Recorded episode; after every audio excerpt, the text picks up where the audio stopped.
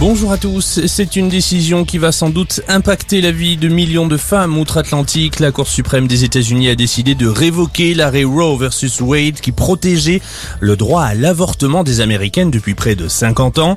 Désormais, chaque État sera libre d'interdire ou non l'accès à l'IVG. Certains ont déjà pris leur décision, comme le Missouri ou encore le Dakota du Sud qui ont banni l'avortement. C'est un jour triste pour le pays, a de son côté souligné le président américain Joe Biden, le chef des armées qui a cependant annoncé que la lutte n'était pas terminée. À l'inverse, l'ancien président Donald Trump, lui, salue cette décision. C'est la volonté de Dieu, déclare l'ancien président américain. La galère pour partir en vacances cet été, les cheminots de la SNCF annoncent un préavis de grève nationale pour le 6 juillet prochain.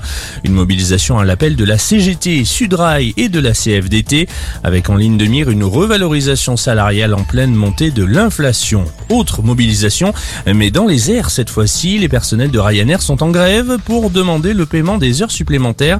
Le mouvement concerne la France, l'Espagne, la Belgique, l'Italie et le Portugal. Jacques Ranson condamné en appel à la perpétuité. Le verdict de la cour d'assises d'appel de l'Aisne hier, celui que l'on surnomme le tueur de la gare de Perpignan, était jugé pour le meurtre d'Isabelle Ménage en 1986, une peine assortie d'une période de sûreté de 18 ans.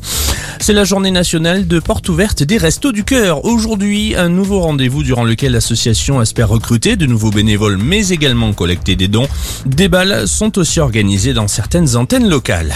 Un mot de basket, l'heure du grand final pour la Betclic Elite, cinquième et dernier match de la finale entre Lasvel et Monaco. Les deux équipes sont à égalité de partout avant ce dernier match décisif. Coup d'envoi à l'Astrobal à 20h30. Et puis la foudre qui continue de s'abattre sur l'Hexagone. 12 départements sont en alerte orange à cause des orages ce matin du Puy de Dôme aux Ardennes en passant par la Côte d'Or. Excellente journée à tous.